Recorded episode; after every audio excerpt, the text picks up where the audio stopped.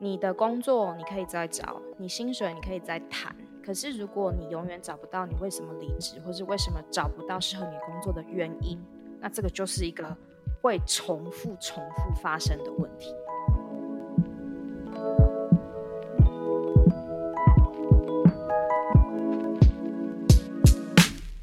欢迎收听《Girl Power Talks》女力新生，这是一个集结女力和支持女力梦想的访谈频道。我是节目主持人 Anne。今天的女力代表专访，我们非常荣幸能够邀请到这一位女力。她曾走遍二十八个国家和一百六十八个城市。除此之外，这一位女力曾在瑞士、比利时、中国、台湾和澳洲都有工作经验，甚至一步一步不断地往上爬。从第一个在瑞士作为副校长特助的工作，不断爬升，成为一个专业经理人，甚至曾在台湾担任。奥美广告的业务总监。今天的这位女力代表，她的资历和经验不但走得广，也走得深。正是因为她懂得如何累积她的硬实力和软实力，且勇敢地活出不一样的自己。那说了这么多，今天这位女力代表就是 Joyce 看世界就是不一样的创办人 Joyce。Joyce 也在专访中和我们分享到，因为他热爱体验不同的文化，就在他体验文化冲击之下，其实无意识的让他发现，一步一步的更加认识自己，也因而奠定了他勇敢活出自己，也不害怕活出一个与其他人不一样的生活。我们的教育背景跟我们的社会的期待，却常常希望我们往所谓的通俗的成功的模式去走。因为这样子的社会环境，大家渴望成功，大家渴望变成其他的人眼中成功的样子。我们其实忘了，我们最 powerful 的、最有能量的东西，是我们自己本身跟别人不一样的东西。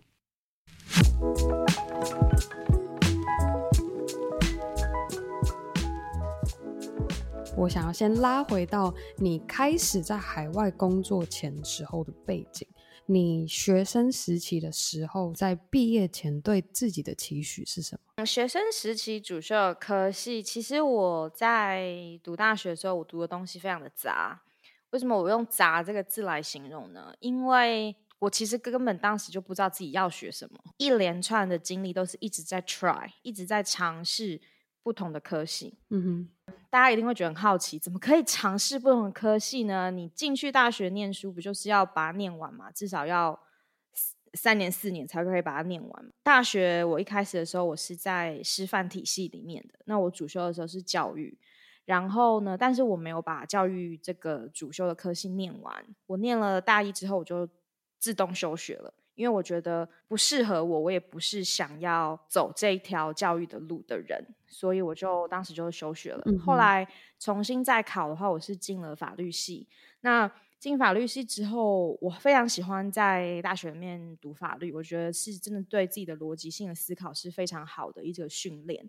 然后呢，我当时也是很想法很单纯，我就觉得说，哎，考呃念完法律系就是进律师事务所或者是相关的工作。我应该也会很喜欢，因为我在读大学的念法律的时候很很很开心。可是后来我进了事务所里面工作了一段时间之后，我觉得说我超讨厌的。然后我就觉得天哪，怎么读书的时候跟真的在这个领域里面工作会有这么大的落差？嗯哼。然后我当时又觉得 OK，那我要继续的去学习。然后呢，我就选择当时选择的是工商管理。可是。我这些所有读的科系，跟我现在的工作，或者是说跟我之后的所有的国际工作都没有直接的关系。其实我觉得我没有很明确的知道说我毕业之前的规划，可是我当时很知道就是说我不要什么。我有点像是那种消去法，就是我尝试了一件事情，我觉得对自己不合适、不喜欢，我就会很快的把它做结束。我觉得这样子的过程当中，因为你把你不喜欢、不想要、不擅长。不适合的都消去了以后，你慢慢慢慢的，你就会把那条路就会比较清晰的在你眼前，你就会觉得说，哦，那我知道我大概比较能够做的方向，或是我比较能够走的方向是什么。所以等于是说，你当时就是尽量让自己多方的去尝试，所以你尝试的过程中，你碰到了你觉得不喜欢，就是。直接就删略了？嗯，当然不是说不喜欢就立刻删除，我觉得总是需要有一个学习跟了解的过程。嗯嗯，我觉得。学习跟了解，不管是科系还是对你自己本身这个人的个性跟能力，其实你都需要有一个时间去了解。那我是觉得，现在三十几岁回头看过去的自己，我就觉得其实可能你十七八岁，或者是你二十几岁的时候，你其实你的时间，你有很多的时间去做尝试。如果你这个尝试是不适合你自己的，或者是说你，或者是说我们甚至说你犯了一个错误。没有关系，你随时可以重来。嗯。可是我觉得，如果你永远都不去尝试的话，其实你会陷入一个更危险的境界，因为你永远都不会知道你尝试了以后你会是怎么样的。所以你你刚刚说的会更危险的境界，意思就是说下一步该怎么走都不知道。对于说最危险的境界是你可能。你会一直在羡慕别人、嗯、啊？为什么他的生活很好？或者是说，哎，我很希望我可以变成某某某的人的样子，或者是说，你明明就不喜欢你现在的科系，可是你还是要硬撑着把它念完。然后最惨的是，你念完之后，你还要去进入这个行业，那你可能要在这个行业里面可能一待是五年、十年、二十年。可是当你从来都不去尝试其他的时候，你再回来看，很危险，是因为一次的不尝试，你可能会要花。一年、两年、三年，甚至五年、十年，去付出这个不尝试的代价，那我觉得其实这个是更危险的。了解，所以你会建议现在还在学，假如说现在他是大三、大四的学生，对于这一点他可以怎么做？多尝试去选择不同的实习工作吗？还是休不休学这件事情，我觉得真的是看个人以及你当时的状态。我不是说鼓励每个人觉得这科系不合适你就马上立刻去休学，我不是这个意思。我的意思是说，如果你现在是大学生，大三、大四的话，我会非常的建议你去利用你的科系现在有的所有的资源跟平台，去尝试选择不同的。学分，然后呢，如果你的学校里面有不同的交流的机会，也可以多多的去尝试。然后，对于说你自己的像是实习的机会，或是各方面的这种比赛，甚至是我觉得我都非常的建议大家去做尝试，因为我觉得在每一个不同的新的情况下，你会更了解自己的能力以及你的喜好。嗯，例如说。我以前在念大学的时候，我就非常喜欢参加很多的类似像是呃演讲比赛，尤其是英语的演讲比赛，嗯哼，因为我觉得这样的比赛不仅会磨练你的语言能力，也会去练你的胆量，因为你要在很多人面前用不是你的母语去把一个稿子完整的陈述出来，除了说你要去熟练这个稿子之外，你还需要去克服。你怯场在大家面前讲话的这样子的一个心态，所以我觉得是很很可以练胆量的一件事情。那这个就是一个例子，就是你要一直去尝试不同的东西，就会让你的生活跟你的学习会更丰富。嗯，那你也会更了解你自己到底是一个怎么样的人，你适合做什么，你什么样的能力，什么样的状态下你是可以发挥最好的。我很喜欢你刚举那个演讲比赛的例子。其实有时候害怕或者是紧张，不一件不一定是一件坏事，嗯，因为通常。你会害怕、会紧张，其实代表你对这件事情是在乎的，你才会有这些情绪。那其实如果你能够克服这些情绪，然后去做某一件事情的话，这个过程会给你带来很多的获得。那这个可能跟你在学校里面读书，然后写作业、做 presentation、考试，跟这些给你得到的东西是不相同的。所以我很鼓励大家要去 try 不同的东西。我昨天啊，在我滑手机的时候，看到说 Spotify 的应该是创始人说过这样的一句话：说如果你愿意尝试，你已经赢过百分之九十九的人。然后我觉得他这句话就是真的是回荡在我的心里面，你知道吗？因为我觉得有时候我们会有很多的犹豫，就是你在。学业里面，或者在工作里面，或在生活里面，你很多事情你都会很害怕，不去尝试。那限制你的原因有很很各种各样的原因。可是，当你踏出那一步去做某一件事情的时候，其实你真的就已经赢过百分之九十九的人。因为每一个人都会有这样的声音在心里面：我想要创业，但我没有钱；或者说，呃，我不喜欢我的科系，可是我又不知道怎么改变；我不喜欢这个、这个男朋友，但是我不知道怎么跟他提分手。就是。你有很多很多，就是我我我要讲的是很多元的，就是不只是你的你的工作，也不只是你的学，也就是生活本身本来就是会面临一连串的限制，然后让我们去突破。所以说，如果你愿意去行动，然后做一件事情，即便这件事情是很小很小的一件事情。其实你就已经赢了，因为你真的要比的人，其实只有你自己，你并不是一直都在跟所有的人在比赛。这个非常重要，我非常认同。你当时后来改成是到工商管理，后来工商管理之后，你就直接离开台湾到海外工作了吗？去瑞士之前，我申请到了一个全球的奖学金，是去。全球十个国家实习跟做很多的志工的服务，嗯哼，我等于说，在我还没有去瑞士之前的时候，我就已经环游世界一周，而且没有用自己的钱，就是用奖学金，然后去了很多不同的国家。体验不同的文化，而且当时我们这个一起去 travel 的这些国际学生的代表是从五十六个国家跟地区来的，所以呢，我也认识了很多很多同期毕业的学生，里面真的是有很多的不同的国家的学生。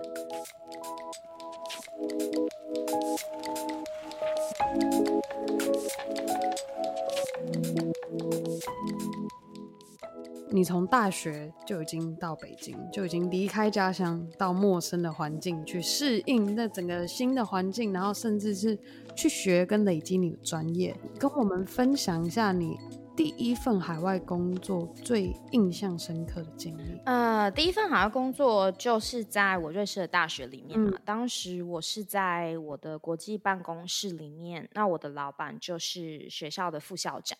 然后所有的国际的事，就学校里的国际事务都是他在负责的。嗯哼。然后他是一个瑞士人。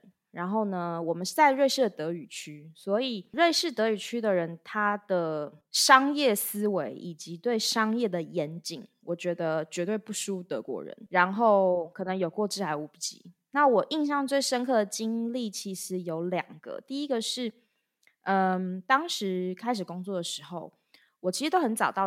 到学校，因为我还要读书嘛，所以就当学生就比较早起。然后，呃，我通常都是可能要工作的时候，我都是可能八点钟或是之前我就已经到了。可是我每一次在办公室的时候，我老板都已经先到，我就在想说，那他到底是多早到办公室？所以我就开始每一天我就早十分钟。比如说第一天是八点，第二天我就七点五十，然后再就七点四十，然后再七点三十。可是我每一天。都早十分钟，他还是比我早到。然后有一天，我就实在是忍受不住，因为实在再过早，我实在是起不来了，我就受不了，我就问老板，我就说：“你到底几点进办公室啊？”我说：“我觉得我已经很早到了，但是每天你都比我早到。”然后他就笑笑的跟我说：“这已经是很长时间他的习惯，他通常都是七点钟他就已经在办公室了。”哇！然后我当时真的是惊呆了，各种的心理的问号，然后各种的惊讶，因为我觉得怎么讲很难去想象说一个学校的副校长每天特别特别早就在办公室。然后他跟我讲说，因为早进办公室对他来讲有两个好处。第一个好处是因为早进办公室的时候呢，从七点钟可能一直到九点一两个小时的时间，很多的办公室同仁都还没有进来，嗯、所以他可以很认真的把一些比较复杂的。然后比较需要花时间的工作，先完整的处理好。嗯哼。第二个好处就是早上早到，他就可以相对的比较早回家，他可以兼顾他的私人生活。嗯、所以当时这个这个种子就在我的心中发芽了。所以后来可能我为什么那么的 care work-life balance，就是工作跟生活的平衡，我觉得跟他应该也有很大的关系。嗯然后另外一个我印象很深刻的事情就是，嗯，当时我觉得我对自己的工作非常的认真负责，可是呢，嗯，时不时的还是会受到老板的挑剔。我用挑剔的两个字，是因为这是我当时的感受，嗯、我就觉得说明明已经做的还不错了，为什么你还要在小地方在纠结？嗯、然后。要给我很多的 feedback，我会觉得我的自尊心有受到伤 害。然后后来呢，我的这个副校长的老板他有跟我讲过，他说我是对事不对人。他说我既然选最后选择你来做这个工作，肯定我对你这个人是有肯定，也觉得是合合适做这个工作的。我说我给你 feedback 的这针对性的是这个工作，那我也希望你可以去学习、接受，或者是去了解我为什么会给你这些 feedback。后来我去想他的话，然后我就把我自己自尊心的那一部分先放在一边，嗯、然后我去想，然后再去看我的工作，我发现其实他是真的有道理的，因为他所要求的是，因为他又是个教授，然后呢，他又是学校的副校长，所以他的对于工作的要求比我的要求是可能高五倍，嗯、或是更高。嗯所以他的要求很高，他就他并不是说他在吹毛求疵，而是他是希望把所有的细节都做到最好。因为我们所有做的方案，或是我们所有做的东西，都要代表学校去跟其他的国外的大学去进行交流。那我们的工作内容跟我们的工作的成果，是会代表学校跟其他的合作方进行工作上的交流的。嗯那所以这个时候其实跟我的个人是没有关系的，而是跟这件事情跟这个专案有关系。嗯、那这也是我一个印象很深刻的一个经历，就是在工作上的严谨跟在工作上的态度，是你真的是我们嘴巴上都会讲说虚心学习，嗯、可是其实真的要做到非常难，因为每个人都有自尊心。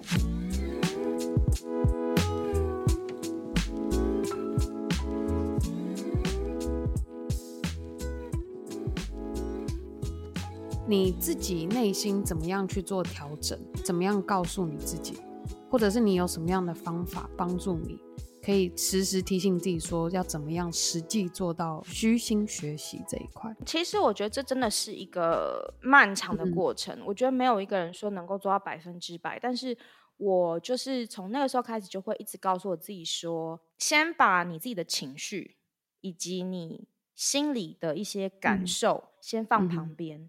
先看你工作的内容的本身，以及你的老板给你的批评也好、指教也好，或是更正都好，你先去看他讲的是不是真的有道理。有的时候我们觉得一个人没有道理，并不是说他真的没有道理，而是可能他说话的语气让你觉得不舒服，或者是他说话的时间不对，刚好你那时候心情不好，或者是其实他讲的语气也没问题，你的心情也没有问题，而是。你误会了他的意思，他要讲的是这件事情没有做好，但是你听到的却是你没有做好，嗯、或是说你感觉误误解成你的能力不行，所以没做好。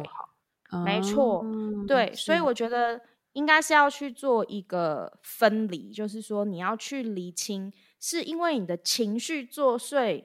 所以你觉得你老板给你的批评指教是错的，嗯、还是因为你真的是误会他了，或者是说你真的没有把这件事情做好，而你老板讲的的确是，哎，其实是，哎，他讲的是对的啊，我是可以做得更好。嗯、我觉得这听起来像是一种修炼。我记得我之前我老板跟我说，工作就是一种修炼。我绝对不是在鼓励大家忍受老板的一切，嗯、千万不要误会。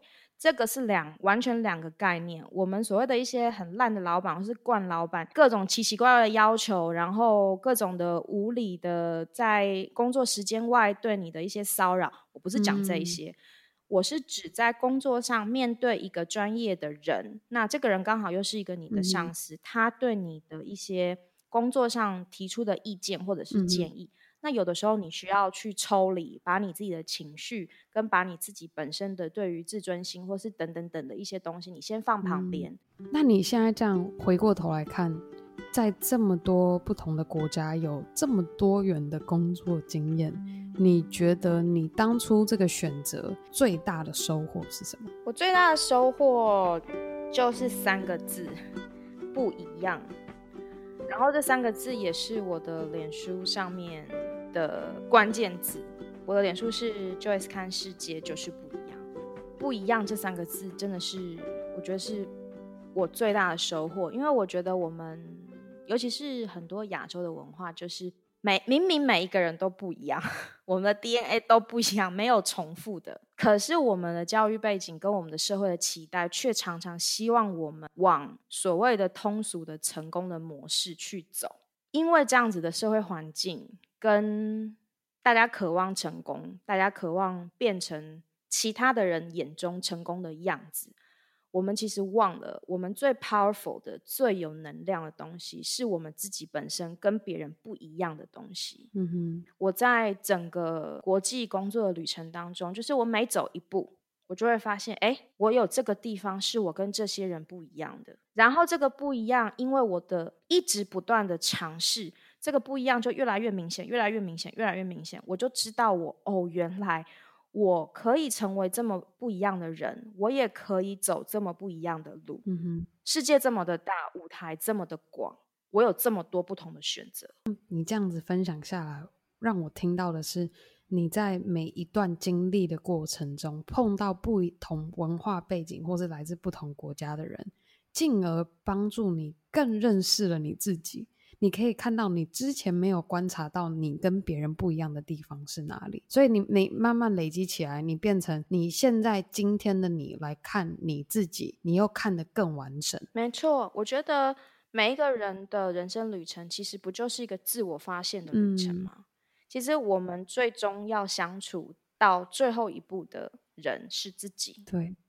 但是我们却花很少的时间在了解自己。真的，我觉得你讲这句话太有道理。你知道，我每次都在想说，因为有时候跟另一半聊天，他就说啊，你我一定会比你还要早，就是离开这个世界，因为我非常的不健康。有时候会聊，对，然后我就，然后我就会突然想说，天哪，很难想象如果。这一天就不只是另一半，或者是家人。就像你说到，如果我们不足够认识自己，那如果我们把这样子的安全感寄托在他人身上，这个寄托要是哪一天不知道发生什么事情，那那那怎么办？你你的世界就大乱。而且我觉得我们身旁所有的人，我们的爸爸妈妈、我们的家人、我们的兄弟姐妹、我们的爱人、我们的小孩、我们的好朋友。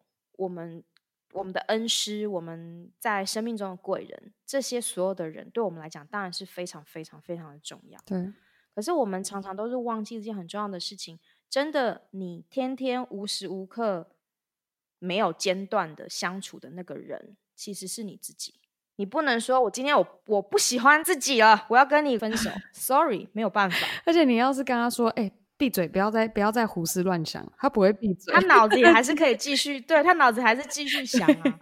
所以，然后你你所有的生活的习惯，你吃进去好的不好的东西，看的书好的不好的资讯进到你的脑海里面，嗯，最后都是你自己在承担嘛。所以，我觉得国际工作的这个旅程对我来讲，真的就是一个自我发现的过程。我最大最大的收获就是三个字，就是不一样。嗯，我觉得就是。我会现在很勇敢的，甚至是有一点，好像就是理直气壮的，就是我就是这个样子啊，我就是跟你不一样啊，怎么样？就是超有气魄，就是我就老娘就是这样，就是、你要怎样？你要拿我？老娘就是这样，做自己不不用抱歉，我觉得这个是很重要的。嗯但是我并不鼓励，就是那种莫名其妙做自己，你知道吗？就是你真要说明一下这个界限。你这样跳的有点快，我突然诶，这个这界限在哪里呢？我觉得我我的意思是说，我觉得应该这么讲，就有一句话说，怎么台上一分钟，台下十年功，对不对？对。你要成为某一个领域的佼佼者，或者是你要变成。某个专业里面的一个专家，那一定是要付出很多的。嗯哼，我的意思是说，你要做自己，你一定是要有一个实实在在、踏踏实实的，的确去发现自己的过程。嗯、那你也一定要完成，说你去做了解自己，能够不仅是为了你自己、你的家人，还有就是你为了这个社会，你能够贡献什么？你的能力在哪里？嗯我觉得这个旅程是很重要的，尤其是很年轻的人，当他会很迷失的时候，或是他根本就不了解自己的情况，或是他根本还没有尝试去了解的时候，他就是说我就是要做自己，或者是说很年轻的人开始第一份工作，嗯、第一份工作开始以后两个月，他跟老板完全没有办法磨合。嗯然后试用期还没有过，他就要他就要辞职了，嗯。然后人家问他说：“那你为什么要走呢？”他讲不出具体的原因，一二三，他可能就说：“我就是很讨厌我老板，我就是要做我自己。”那这个时候我就会觉得太过于冲动，而且太过于没有深思熟虑，也没有给自己一个机会，真的在这份工作里面去学到你该学到的，拿到你该拿到的才离开。嗯，我的意思是这样，就是我觉得很多事情都是有个过程，那你必须要走完这个过程，或是说至少尝试走这个过程，嗯，你才会真的了解，开始了解自己，或者是说开始更了解自己。但是你当这个过程都还没有开始发生，你只是很想要做自己，然后就在那边讲说，我就是要做自己。我觉得其实这样就会变得很空洞，然后变成你下一步你想要怎么走，你也没有很明确的方向，因为对，变成是说你这一份工作一定有你不喜欢的哪一个因素导致你不开心，所以你也不知道这一份工作你只做两个月不开心的原因是什么，所以你下一份工作可能又同样的迂回，因为我不开心。对，然后你又会可能又是重复的在这样的境界里面，然后最后你可能就只是让。身旁的人都会知道说，哦，你就是一个无法坚持的人，你就是一个没有毅力的人。难道这样就是做自己吗？不是。但是我们也不是说不鼓励你离开不适合你的工作，不是这样子，而是你一份不适合你的工作的时候，你要去思考，你要去分析为什么它不适合你。那我要如何改善这种情况？你要有经过一个 process，你要去 process 这个部分，你要去走过这样的一个过程，跟让这个经历能够帮助你的未来，那这个经历才是有效的经历。就算这个获得只是让你更加了解你自己，这也是一种获得，而不是求哦，就是要可能金钱上、薪资上获得。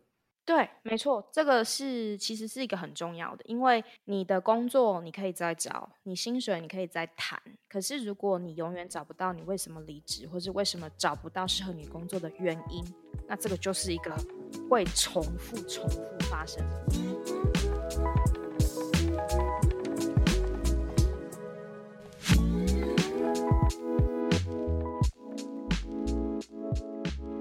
以上就是我和女力 Joyce 的专访上集，不知道各位有没有感受到 Joyce 的气场就是很不一样。也许有一种获得震撼教育的感觉，各位也敬请期待我们下周五的 Joyce 专访下集。Joyce 将分享更多过去他曾碰过的困难，他是如何克服这些困难，以及他相信活在现今世代的女性应该要如何更加调试我们的心态，勇敢地活出自己。今天节目结束之前，想要再和大家分享一则来自 Apple Podcast 上的留言，标题写道：“很棒。”署名是哈哈 Chower，内文写道：听完总是可以得到满满的能量，觉得大家都这么努力，督促自己不要再耍废了。